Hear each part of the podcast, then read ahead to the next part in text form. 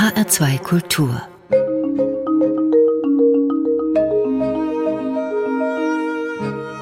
Doppelkopf Ich heiße Ulla Azet und mein Gast heute ist Madeleine Martin. Grüß Gott, guten Morgen. Hessen hat eine Landestierschutzbeauftragte eingesetzt. Das waren und sind Sie, Dr. Madeleine Martin. Seit bald 30 Jahren sind Sie in diesem Job, aber nicht im Rampenlicht, obwohl doch Tierschutz viele Menschen bewegt. Wie brav sind Sie? Gar nicht. Denn man braucht zur Veränderung von Dingen die Wilden, die Begeisterten, die mit allem, mit jeder Faser ihres Körpers dabei sind. Ohne die bewegt sich in der Welt nichts. Und das hat nichts mit Tieren zu tun und nichts mit Tierschutz, sondern mit Veränderungen in der Gesellschaft. Wir brauchen die Wilden. Sie kämpfen jetzt seit Jahrzehnten gegen Tierleid. Woran liegt es, dass Ihre Arbeit nicht oder vielleicht zu wenig wahrgenommen wird? Ich denke, es ist schon schwierig für Menschen, ihre Gewohnheiten zu ändern. Tierschutz hat leider etwas mit liebgewordenen Gewohnheiten zu tun. Ob das jetzt tatsächlich die Frage ist, wie halte ich meinen Hund oder wie halte ich mein Kaninchen oder natürlich noch viel mehr, was für Fleisch esse ich? Esse ich überhaupt Fleisch? Wie viel Geld gebe ich für Lebensmittel aus? Diese Fragen gehen sehr intim in das Leben des Einzelnen. Und diese Dinge zu verändern, ist schwierig. Müssten Sie sich noch mehr in den Vordergrund drängen? Müssten Sie vielleicht mit den Ellenbogen nach vorne gehen, um mehr wahrgenommen zu werden?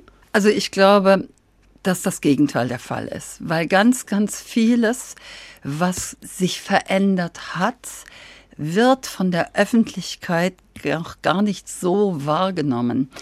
Ins Rampenlicht spielen, das ist mein Ding nicht. Ich sitze wirklich lieber noch in den Tierhaltungen, helfe Kollegen, Gerichtsverfahren zu führen, die man gewinnt und über diese Gerichtsurteile wirklich für die Tiere Dinge verändert. Das ist vielleicht der Ansatz, weil ich selber Tierärztin bin, Naturwissenschaftlerin und eben nach wie vor nicht nur, ich sag mal, in einem Ministerium sitze, in einem Büro sitze oder Pressemitteilungen schreibe, sondern weil ich nach wie vor dem Stall sehr verbunden bin. Jetzt stelle ich mir das sehr schwierig vor, wenn man eben einerseits sagt, ich möchte was verändern zum Positiven, dann sieht man wieder so eine Schlagzeile, dann sieht man eben wieder Küken geschreddert. Wie geht's Ihnen damit, wenn Sie das lesen? Ist es dann eine Betroffenheit? Ja, erzählen die, Sie. Die Betroffenheit ist immer noch da. Sonst würde man das nicht machen. Ich glaube, alle Kolleginnen und Kollegen, die sich in diesem Bereich engagieren, werden natürlich dadurch auch vorangetrieben, weil die persönliche Betroffenheit da ist, weil die Empathie über unsere Artgrenze hinaus da ist. Allerdings habe ich die eine oder andere positive kleine Veränderung eben auch schon erlebt. Und ich weiß inzwischen, die Dinge brauchen Zeit. Ich glaube, es ist sehr, sehr wichtig, dass man sich so Anker schafft, die man selber als Erfolge wertet. Und woran erinnern Sie sich an Ihre letzte kleine Freude? Meine letzte kleine Freude sind sogar zwei Freuden. Es sind Gerichtsurteile, von denen eben nicht so viel in der Presse berichtet wird. Das eine ist, dass das Alleinhalten von Pferden, Sie wissen, Pferde sind hochsoziale Tiere, die normalerweise in der Herde leben, für die das alleine Leben wirklich tierquälerisch ist. Tatsächlich hat eine Kollegin aus Gießen zusammen mit mir es geschafft, dass dies nun zum ersten Mal verurteilt wurde, Alleinhaltung von Pferden als Tierquälerei. Und das Zweite ist auch ein Gerichtsurteil gewesen, das beschäftigte sich mit der Frage einer nicht ordnungsgemäßen Betäubung in einem Schlachthof. Auch das überrascht ein, wenn man sieht, wie viel, Sie werden es sicher erinnern, wie viel Schlagzeilen gerade diese Thema mit Bildern, die in Schlachthöfen gedreht worden sind, in den letzten Jahren gemacht haben. Wir hatten keinerlei Urteile dazu. Also, dass wirklich von einem Gericht festgestellt worden ist, ja, eine fehlende Betäubung ist eine hochgradige Tierquälerei, ist eine Straftat. Das Urteil wird diese Szene sehr bewegen. Aber das ist natürlich, was da berichtet die Presse jetzt nicht so sehr darüber. Amtstierärzte, das ist eigentlich das Stichwort. Die sind es ja, die zuständig sind, wenn jetzt Tierleid gemindert werden soll. Die müssen ja auch Tiertransporte, Tierschlachtungen ordnungsgemäß prüfen, müssen gucken, ob das ordnungsgemäß abläuft. die haben ja aus meiner Sicht Polizeigewalt. Die können sagen, so geht es oder so geht es nicht.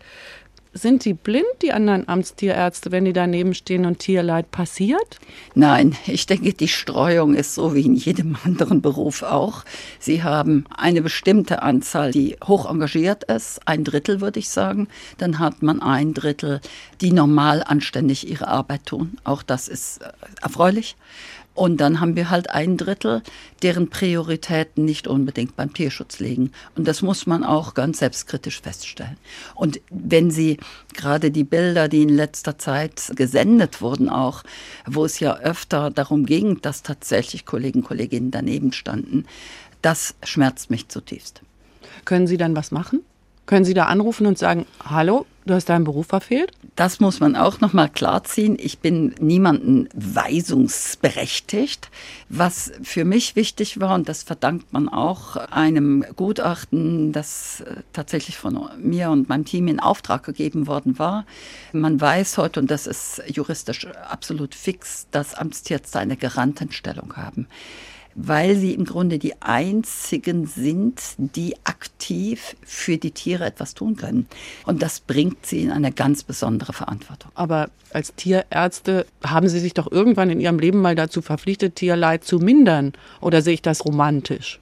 Wird ein Amtstierarzt von anderen Interessen geleitet? Wenn ja, von welchen? Also die Interessen sind sehr interessant. Die Amtstierärzte stehen nicht unbedingt in einer leichten Position. Ich war selber Amtstierärztin, ich habe das auch schmerzlich erfahren müssen. Man muss ganz realistisch sein. Es gibt verschiedene Formen des Drucks. Also die eine Situation ist, man hat jemanden, und die gibt es tatsächlich eben auch, denen die Tiere nicht so am Herzen liegen. So. Zum Beispiel, weil ihnen die Betriebe näher stehen. Also wenn sie halt irgendwo arbeiten, man muss schon aufpassen, das weiß man ja auch im Zusammenhang mit Korruptionsbekämpfung, dass eine Nähe zu Betrieben nicht entsteht. Das ist ein Punkt. Der andere Punkt ist aber auch, die Politik ist extrem begeistert, insbesondere an irgendwelchen Namenstagen oder Tierschutzgedenktagen zu Tierschutz zu reden. Man muss aber zur Kenntnis nehmen, dass dieselben Menschen, wenn es dann um den örtlichen Vertreter des Bauernverbandes geht und seine Milchkühe oder um den Transporteur oder um das Pharmaunternehmen, das sehr viel Gewerbesteuer zahlt, dass durchaus mitunter das Interesse an einem Vollzug erlahmen kann. Es gibt immer wieder Fälle, auch hier in Hessen, wo sich die lokale Politik ganz massiv einmischt und den Kollegen nahelegt, nicht zu vollziehen. In Baden-Württemberg hat das insofern jetzt gerade mal Aufsehen erregt, weil dort sogar der zuständige Minister eingewirkt hat. Das klingt nach einem Schiff voller Narren, wenn es darum geht, die richtigen Interessen herauszufiltern, aber eben viele andere Interessen dagegen stehen. Ja. Ja, das habe ich jetzt ganz geschickt eingefädelt. Ich weiß nämlich, das, dass Ihr erster Musikwunsch, welcher ist, bitte? Ja, das Narrenschiff von Reinhard May. Für mich ist Reinhard May ein absolut genialer Poet. Und dieses Lied, das ja schon viele Jahre alt ist, ist in meinen Augen so aktuell wie immer. Madeleine Martin ist heute mein Gast im HR2 Doppelkopf. Ja, dann hören wir Reinhard May, das Narrenschiff.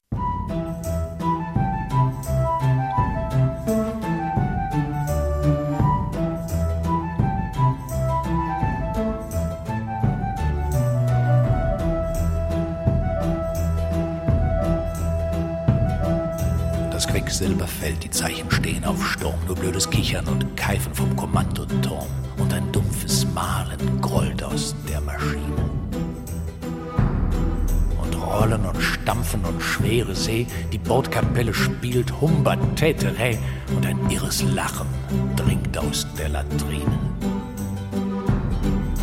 Die Ladung ist faul, die Papiere vergelt, die Lenzpumpen leck und die Schotten blockiert, die Lupen weit offen alle Alarmglocken läuten. Die Seen schlagen mannshoch in den Laderaum und Elmsfeuer züngeln vom Ladebaum, doch keiner an Bord vermag die Zeichen zu deuten. Der Steuermann lügt, der Kapitän ist betrunken und der Maschinist in dumpfe Lethargie versunken. Die Mannschaft lauter meiner, in Halunken, der Funke zu feig, um SOS zu funken. Klabautermann führt das Narrenschiff volle Fahrt voraus und Kurs aufs Riff.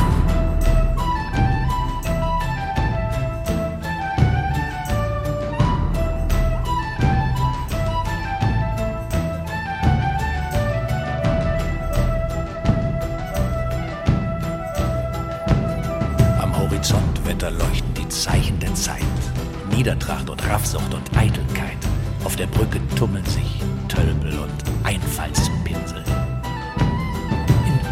Fischt der scharf gezahnte Hai, bringt seinen Fang ins Trockene, an der Steuer vorbei, auf die Sandbank bei der wohlbekannten Schatzinsel. Die anderen Geldwäscher und Zuhälter, die warten schon. Bordellkönig, Spielautomaten, Baron, im hellen Licht. Niemand muss sich im Dunkeln rumdrücken. In der Bananenrepublik, wo selbst der Präsident die Scham verloren hat und keine Skrupel kennt, sich mit dem Steuerdieb im Gefolge zu schmücken. Der Steuermann lügt, der Kapitän ist betrunken und der Maschinist in dumpfe Lethargie versunken. Die Mannschaft lauter Meineid ihr Halunken. Der Funke zu feig, um SOS zu funken. Klabautermann führt das Narrenschiff volle Fahrt voraus und Kurs aufs Riff.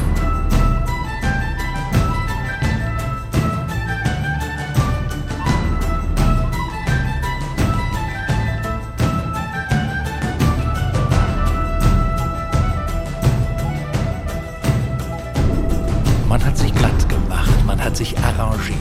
All die hohen Ideale sind havariert und der große Rebell, der nicht müd wurde zu streiten, mutiert zu einem servilen, giftigen Gnom und singt lammfromm vor dem schlimmen alten Mann in Rom seine Lieder.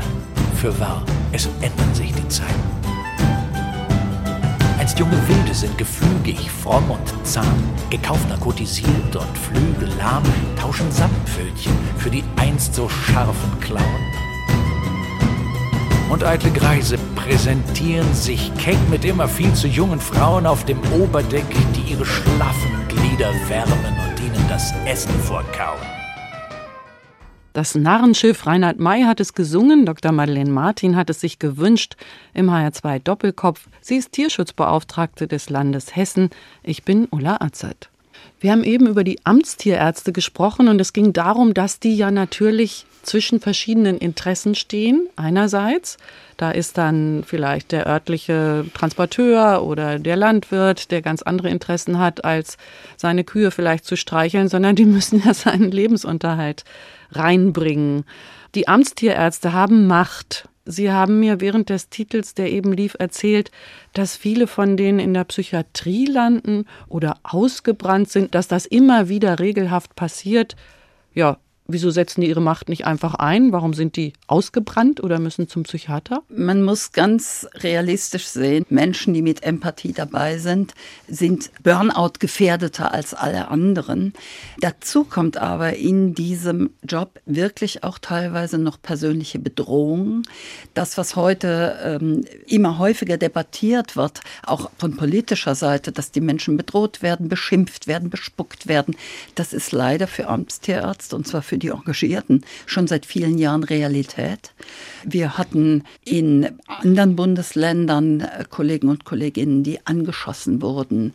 Wir hatten in Hessen auch Kollegen und Kolleginnen, die verletzt wurden bei Maßnahmen, die attackiert wurden.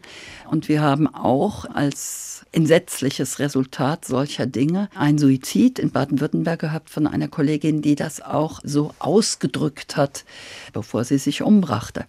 Und ich denke, es ist extrem wichtig, dass der Berufsstand das sieht und auch thematisiert. Es war mir und ist mir immer ein Anliegen, dass wir zumindest kleine Hilfestellungen den Kollegen und Kolleginnen bieten, Supervisionen regelmäßig, Deeskalationstraining, alles Mögliche. Denn wir Tierärzte werden in unseren Studien auf sowas überhaupt nicht vorbereitet. Ja, wir werden rein streng naturwissenschaftlich ausgebildet und verlassen die Uni und glauben, jeder kommt freiwillig zu uns und findet uns gut. Das ist eben in der Realität eines amtstierärztlichen Berufs nicht der Fall. Sie haben Tiermedizin studiert in Gießen. Richtig. Das war ja in den 1980er Jahren ein Beruf für echte Kerle. Ja, das stimmt auch. Ich gebe unumwunden zu, dass mein Vater nicht begeistert war. Der erste Satz, der ihm einfiel zu Tierärzten, war, die saufen alle morgens schon Schnaps. Ähm, was so ein bisschen geprägt war durch halt das Bild des Großtierpraktikers, der jetzt nicht unbedingt Schnaps auf morgens, aber dann doch eingeladen wurde hier und da mal. Also mein Vater war überhaupt nicht begeistert, aber so wie mein Bruder auch, habe ich mich durchgesetzt und bin dann den Weg gegangen, den ich gehen wollte. Haben Sie Schnaps getrunken? Ja, ja, tatsächlich. Also das muss man realistisch sagen. Äh, das war dann doch ab und zu mal in der Praxiszeit. Aber ich glaube, auch das hat sich heute massiv verändert. Ich habe mal die Zahlen nachgeguckt. Heute sind nur noch 18 Prozent der Studierenden männlich. Ja. Ja. In dem Zusammenhang habe ich auch was Interessantes gefunden. Die erste in Deutschland namentlich erwähnte Frau in der Veterinärmedizin, Agnes Sjöberg aus Finnland, hat für den Abschluss ihres Studiums 1915 noch eine extra Genehmigung durch die Regierung gebraucht, da das schwache Geschlecht für den Beruf als nicht geeignet galt und viel zu viel Gefühle zeigen würde. Wie viel Gefühl braucht denn ein Tierarzt oder brauchen Sie? Also ich denke, die spannende Frage ist, wie viel Gefühl braucht ein Mensch? Jetzt möchte ich mal meinen Bruder zitieren, der seines Zeichens Arzt geworden ist. Und der sagt, weil man ja gerade auch Menschen, die Tiere schützen, oft vorwirft, ach, die werden ja so emotional und so. Ja? Und da sagte er immer so nett, du musst dir keine Gedanken machen, wenn du Emotionen hast. Du musst dir Gedanken machen, wenn du keine hast. Ich denke, man kann bestimmte Dinge im Leben auch nur gut und engagiert tun, wenn man sich dieser Sache verbunden fühlt. Sie haben ja auch in den USA nach Ihrem Studium als Tierärztin gearbeitet. Ich nehme das so wahr, dass dort die Tiere, die Haustiere noch viel mehr verhätschelt werden. Ich sehe die im Kinderwagen sitzen und Kleidchen tragen. Katzen tragen auch Kleidchen, bei uns auch. Was bedeutet denn Tierschutz für Haustiere für Sie? Also Gefühl zeigen ja, Emotion zeigen ja, aber dann? Ich gebe zu, dass ich da mittlerweile immer wieder mit mir kämpfen muss. Für mich gibt es Grenzen und die werden in Deutschland schon längst überschritten. Die wurden in den USA überschritten, wobei ich sagen muss, ich habe da mit Pferden gearbeitet. Das war ähnlich wie hier, wobei damals die tiermedizinischen Möglichkeiten in einer Pferdeklinik in den USA noch sehr viel größer waren wie damals bei uns. Hat sich aber alles mehr als angeglichen. Auch die Form, wie Menschen mit Haustieren umgehen, hat sich sehr angeglichen. Das macht mir oft zu schaffen, das muss ich wirklich sagen. Überdimensionale Fütterung ist ein ganz einfaches Beispiel. Ständig Leckerli, ständig dies, ständig jenes. Das braucht nicht sein, damit ein Tier glücklich ist und ein artgemäßes Leben führt. Wo ist die Grenze? Gibt es eine einfache Formel? Wann ist mein Tier zu sehr emotionalisiert vielleicht? Dadurch, dass ich da so viel Gefühl reinbringe? Und wann ist es wirklich noch so in Ordnung, dass es mit mir, bei mir zusammenlebt. Die Frage muss immer heißen, leidet das Tier durch das, was sie tun? In der Sekunde, wo die Frage mit Ja beantwortet wird, ist die Grenze überschritten. Solange äh, sie mit Nein beantwortet wird, ist es in Ordnung, auch wenn man es vielleicht manchmal wunderlich finden kann finde ich schwierig für Menschen, die vielleicht den Umgang mit Tieren gar nicht mehr gewohnt sind, ob sie überhaupt erkennen können, dass das Tier leidet. Ja, das ist tatsächlich ein Problem. Das ist auch der Grund, warum so eine der ewigen Forderungen nicht nur von mir, sondern auch von allen anderen Landestierschutzbeauftragten ist, dass man durchaus zum Beispiel vor der Anschaffung eines Hundes so etwas machen sollte wie eine Sachkundeprüfung. Das geht dabei nicht darum, Menschen irgendwie zu gängeln, sondern es geht einfach darum, dass sie sich mit dem Tier als Wesen beschäftigen müssen, bevor sie es anschaffen. Was wir nicht vergessen dürfen, ist der große, große Internetmarkt mit Hunden, aber auch mit Reptilien, mit allen anderen Tieren. Hier wird extrem viel gekauft und da wird nicht beraten. Und die Leute kaufen und geben dann halt auch wieder her. Das sind dann die sechs Wochen alten Welpen aus dem Kofferraum, die noch Milchlaute von sich geben, weil sie von der Mama getrennt sind. Ja, das sollte man auf keinen Fall machen, so etwas tun, so etwas kaufen. Haben Sie denn Haustiere?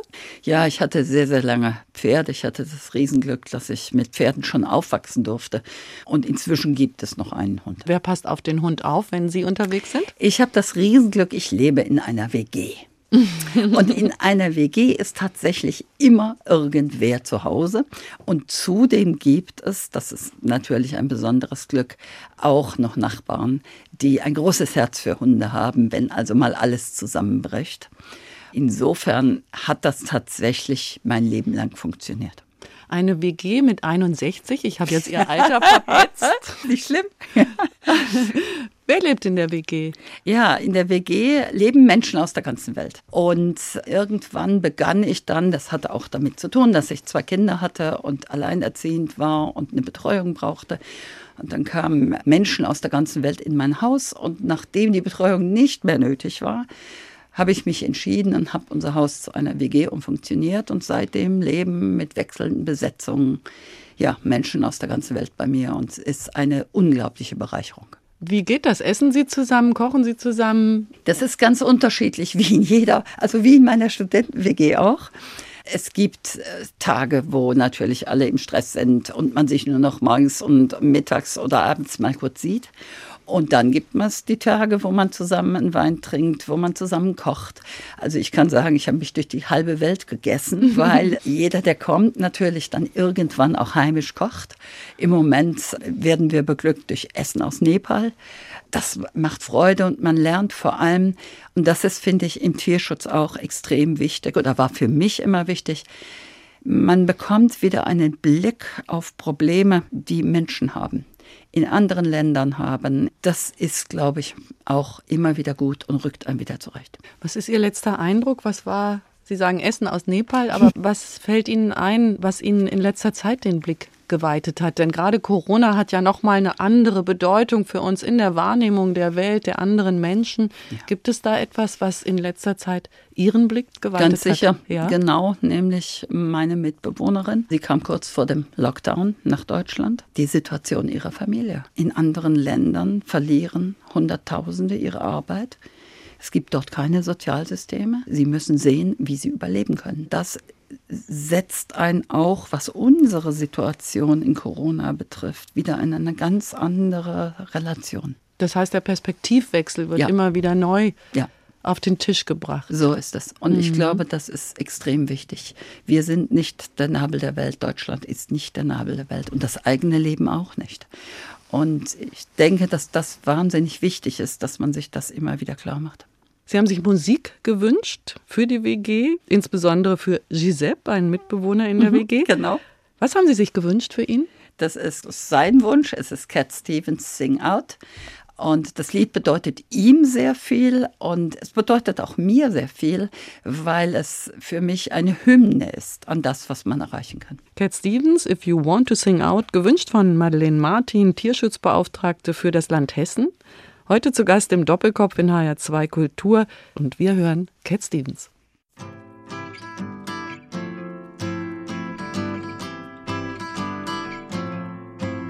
Well, if you want to sing out, sing out. And if you want to be free, be free. Cause there's a million things to be, you know that there are. And if you want to live high, live high. And if you want to live low, live low. Cause there's a million ways to go, you know that there are. You can do what you want, the opportunities are. And if you find a new way, you can do it today.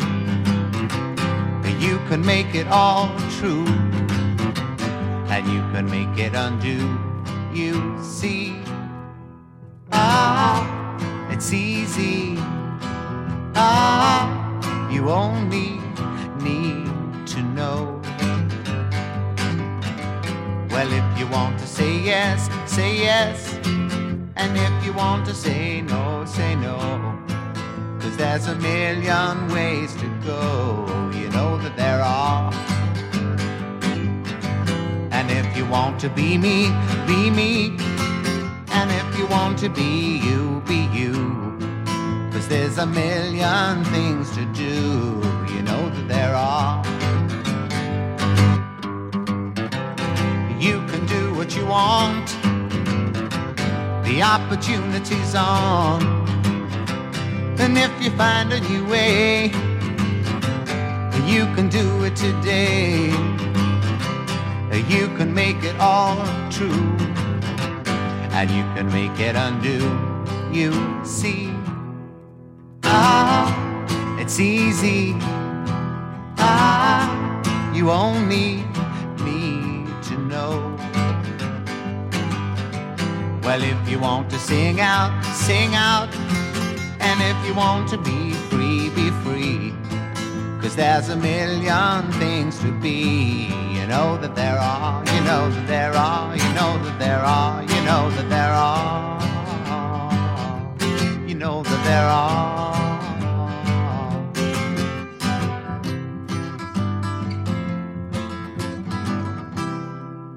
Cat Stevens, If You Want to Sing Out, gewünscht von Madeleine Martin, Tierschutzbeauftragte für das Land Hessen, heute zu Gast im Doppelkopf in HR2 Kultur.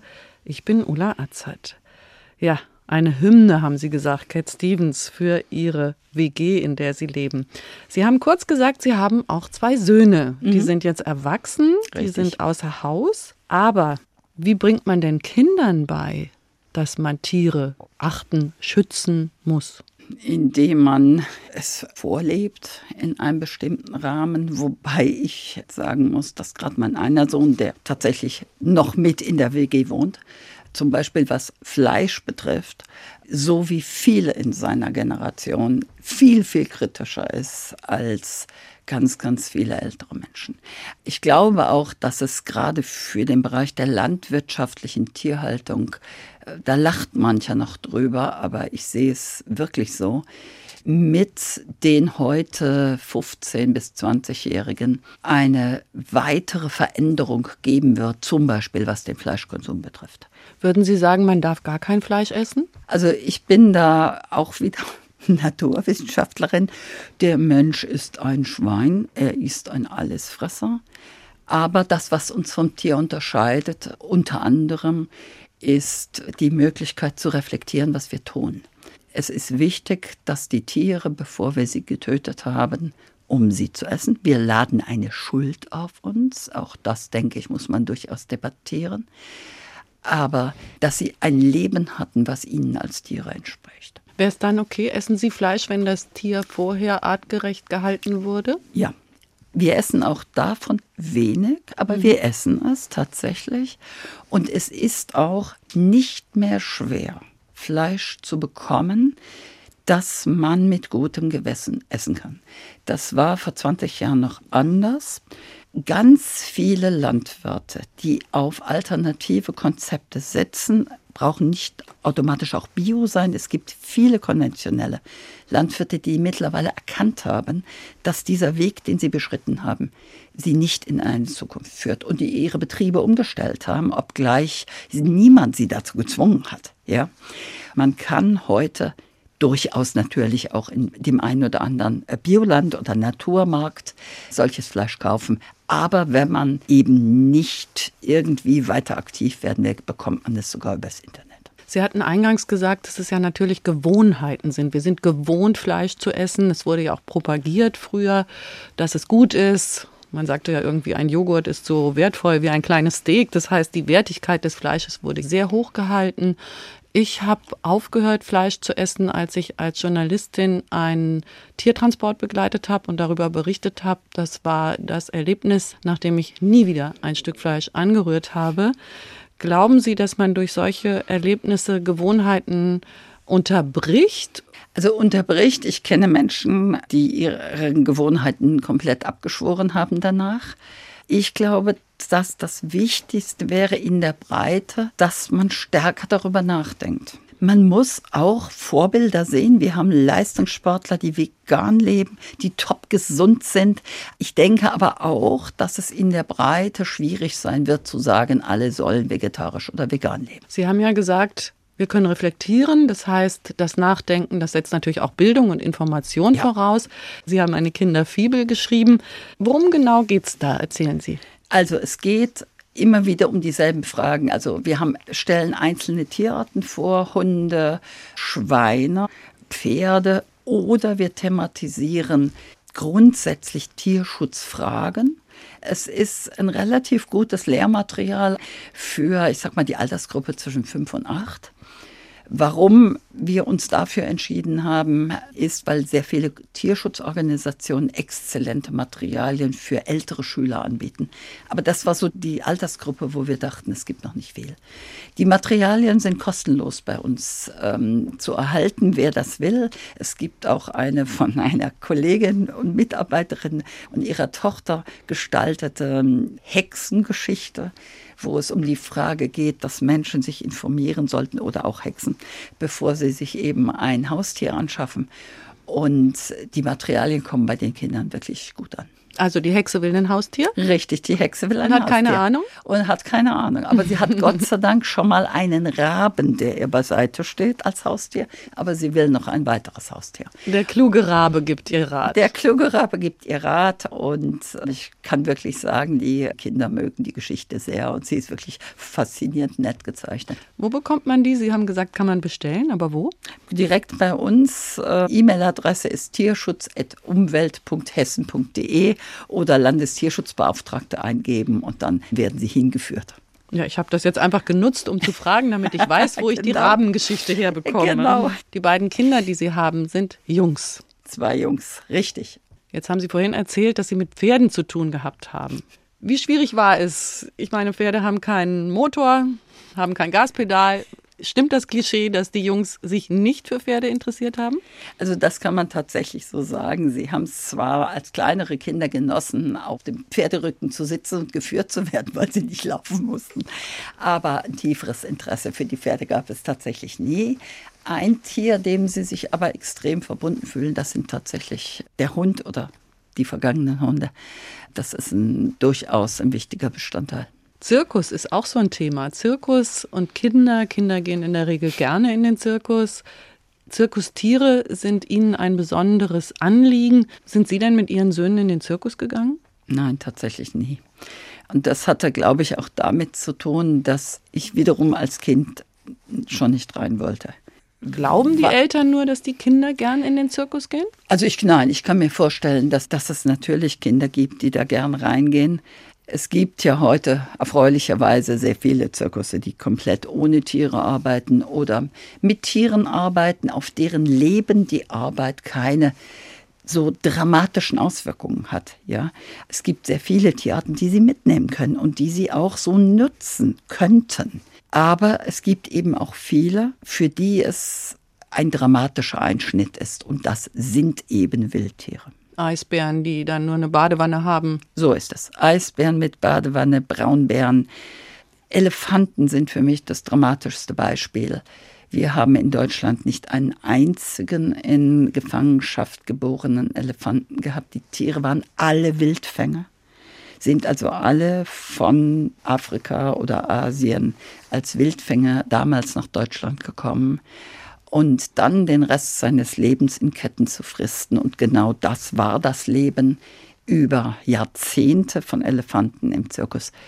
Das ist, denke ich, für diese hochintelligenten Tiere extrem bitter und ein hohes Maß an Leid. Dürfen Elefanten noch gehalten werden in Ja, Zirkussen? da leider unsere Bundesregierung und auch die letzten Bundesregierungen hier keinen Grund zum Eingreifen sahen. Jetzt hat die jetzige Bundesministerin einen extrem halbherzigen Vorschlag gemacht, in dem die Tierarten gelistet wurden, von denen wir noch eine Handvoll überhaupt im Zirkus haben.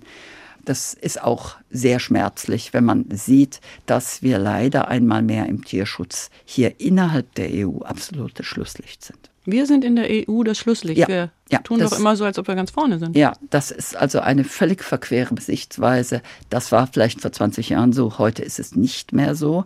Und in diesem Thema ist es, glaube ich, so, dass noch ein einziges Land außer Deutschland keine Restriktionen auf Wildtiere im Zirkus legt.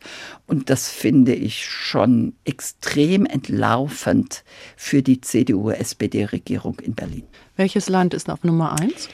Sehr früh haben die skandinavischen Länder gehandelt. Und Österreich hat dann, das wird Anfang der 2000er gewesen sein, sämtliche Wildtiere verboten. Und seit 2003 versucht man ja in Hessen über Bundesratsinitiativen hier aktiv zu werden.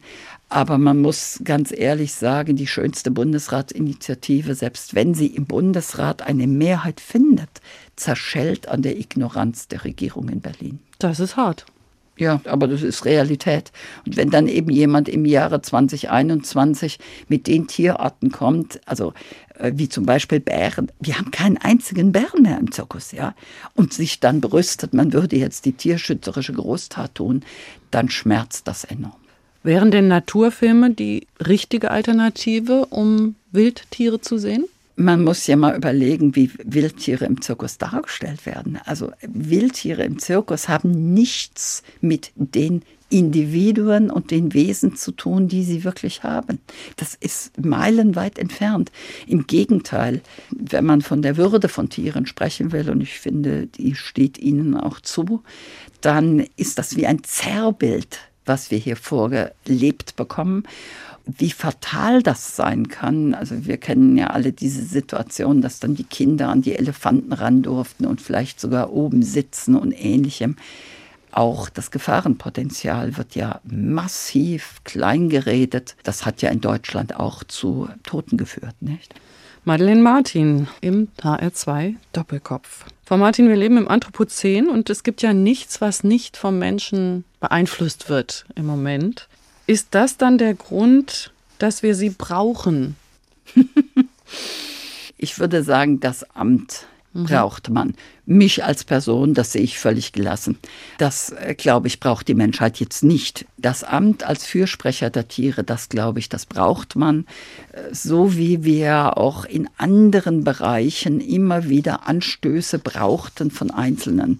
Das begann äh, bei den Rechten der Schwarzen in Amerika, geht über die Rechte der Frauen und endet eben dann artübergreifend bei den Tieren. Wir machen einen kleinen Break mit einer Musik für ihre Söhne, zum Beispiel Sugar von Robin Schulz, für ihren Sohn Björn. Gibt es etwas, was Sie an dem Song mögen oder hat er einfach gesagt, Mama wünscht dir das, ich will das hören? Nein, nein. Es gab eine Auswahl und dann habe ich den ausgewählt, der mir am nächsten steht.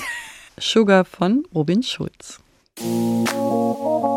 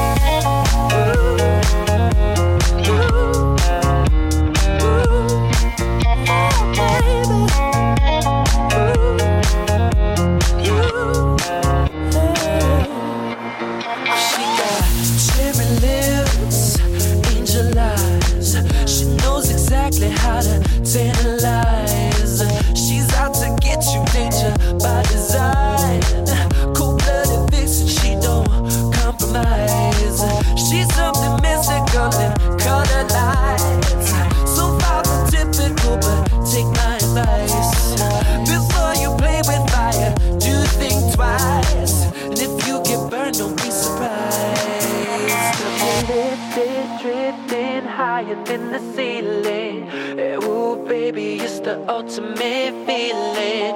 You got me lifted, feeling so gifted. Sugar, how you get so fly?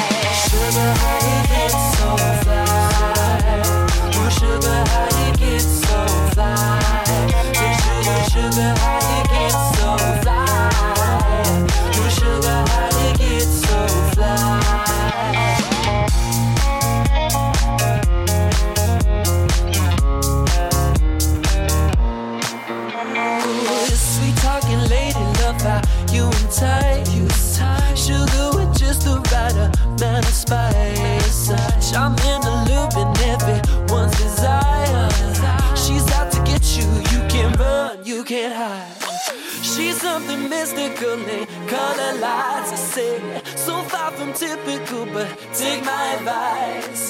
Before you play with fire, do think twice. And if you get burned, well, baby, don't you be surprised. Lifted, drifting, higher than the ceiling. Ooh, baby, it's the ultimate feeling. You got me lifted, feeling so gifted. Sugar, how you get so fly?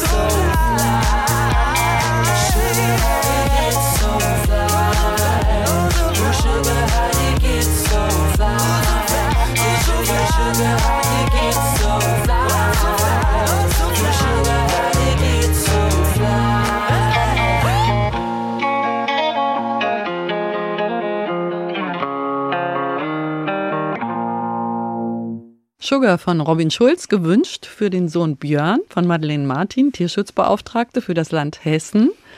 Ihre Söhne haben doch bestimmt, weil sie wussten, die Mama ist tierlieb, auch mal Tiere angeschleppt und sie mussten die dann hüten. Liege ich richtig? Ja, der Björn ähm, hatte Boys Day, Sie wissen ja. Mhm. Und Boys Day bei uns lief natürlich wo? In der Veterinärmedizin, mhm. weil es gibt ja so wenig männliche Tierärzte mehr. Und es ist auch standespolitischen Anliegen, dass Jungs also möglichst dahin geführt werden die Kollegin, die Björn eben in Gießen dann rumführte und ihm auch so Einblicke gewährte, die hatte leider als letzte Station einen Stall in der Geburtshilfe. Und da saß ein einsames männliches Ferkel, was dort also so von einem richtigen Mastschwein, ja, nicht so was Kleines, was dort äh, nach einem Kaiserschnitt zurückgeblieben war. Und die dortigen Kollegen, so schizophren wie Tierärzte manchmal sind, haben das also dann hochgezogen.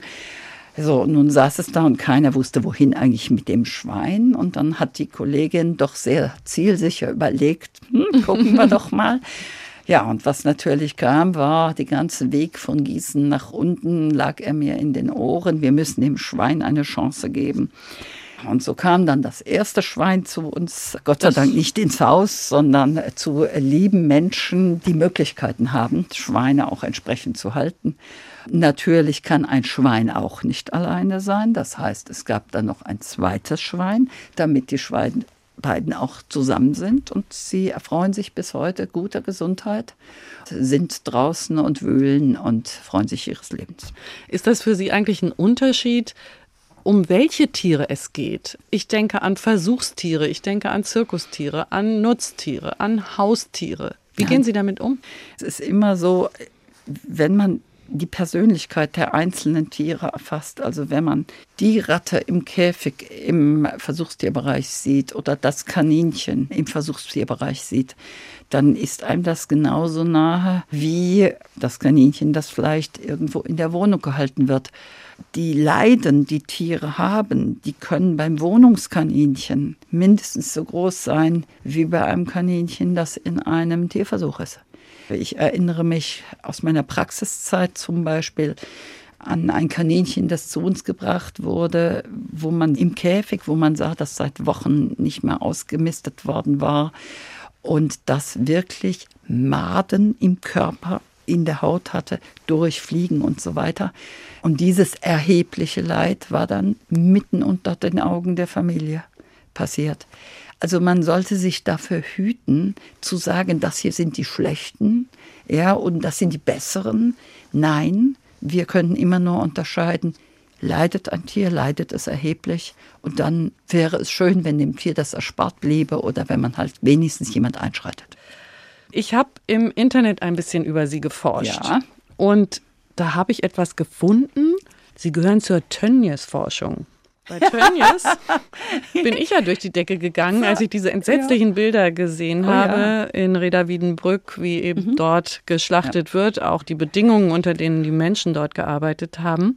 Bilder von massenhaft geschlachteten Rindern und Schweinen, katastrophale Bedingungen, Tönnies und Tierschutz, das passt doch gar nicht. Und Sie, mittendrin, bin ich da jetzt einer ganz großen Sache auf der Spur? Hm, ich fürchte nicht. Also ich bin nicht Teil der Tönnies-Forschung. Ich bin tatsächlich in einem wissenschaftlichen Beirat, denn Herr Tönnies ist tatsächlich der größte Drittmittelgeber für Tierschutzforschung in Deutschland. Bitte? Ja, und das ist schmerzhaft insofern, weil es offenbart, wie wenig große Firmen Geld in diesen Bereich geben, obgleich sie es sollten. Wollen Sie sagen, das sind Nun, man kann, man, ich würde wirklich sagen, es gibt Menschen, die sehen, dass die Zukunft ihrer Firma auch davon abhängt, dass man Dinge verändert. Das ist mit Sicherheit die Triebfeder. Und insofern auch die Frage, ich finde es völlig in Ordnung, wenn jemand sagt, ich habe die Entscheidung und gebe dafür Geld. Ich habe ein Problem mit Lügen. oder sagen wir mal die Wahrheit nicht sehen wollen. Diese Debatte über die Bedingungen im Schlachthof, auch was die Menschen betrifft, die ist uralt. Und die Politik hat es hundertprozentig gewusst. Also dieser Aufschrei, der äh, letztes Jahr durch die Szene ging, die kam mir sehr, sehr verlogen vor, weil man ja wusste, es gab freiwillige Übereinkünfte, man hatte sich schon x-mal mit dem Thema beschäftigt. Nur, und da sind wir bei dem Frage mit den Amtstierärzten, man hatte nicht den Mut gehabt, den Firmen zu sagen, Ende damit. Habe ich das jetzt richtig verstanden? Tönnies gibt Geld er ist Geschäftsmann. Er will, dass sein Laden weiterläuft. Aber ja. er gibt deshalb Geld, weil er glaubt, wenn er seine Bedingungen ändert, kann er weiter als Geschäft existieren. Das ist auch nach dem Motto, wenn alle Bio wollen und wenn alle wollen, dass die Kuh vorher gestreichelt wird, bevor sie getötet wird, dann streichle ich sie auch und dann wird sie getötet und dann Hauptsache mein Geschäft läuft weiter. Habe ich das so richtig verstanden? Das ist der Grund und das ist, ich sage jetzt mal, die Form der Wirtschaftsführung, wie wir sie ja üblicherweise haben. Ja, ein Unternehmer schaut, wohin er in der Zukunft gehen kann. Letzte Frage. Ist es also dann tatsächlich in unserer Macht, in unserer Gewalt als Verbraucher, als Konsument so stark zu werden, dass wir es ändern können, dass es dann tatsächlich den Tieren besser geht? Ja, wenn die Politik nicht so scheinheilig wäre, das muss man mal sagen. Wenn die Bundeslandwirtschaftsministerin ein äh, Label kreiert, das freiwillig ist und das in der ersten Stufe Gesetzesbruch und Tierquälerei noch einschließt, nämlich das Kopieren der Schwänze der Schweine, dann ist es unverschämt von den Verbrauchern zu erwarten, dass sie dem glauben sollen und dafür mehr Geld ausgeben sollen. Umgedreht wird ein Punkt draus.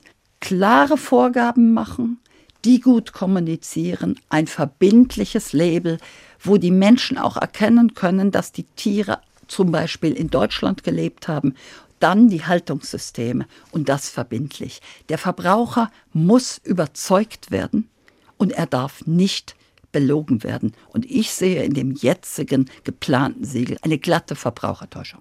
Treffende Worte von Dr. Madeleine Martin und damit verabschiede ich mich von ihr, der Tierärztin und Landestierschutzbeauftragten im Hessischen Ministerium für Umwelt, Energie, Landwirtschaft und Verbraucherschutz.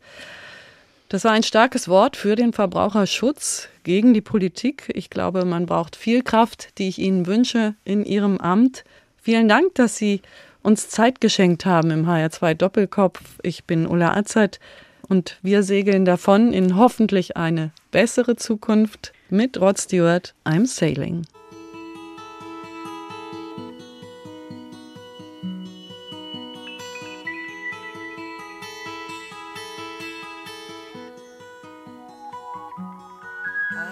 Am sailing, I am sailing home again, across the sea. I am sailing. Stormy waters to be near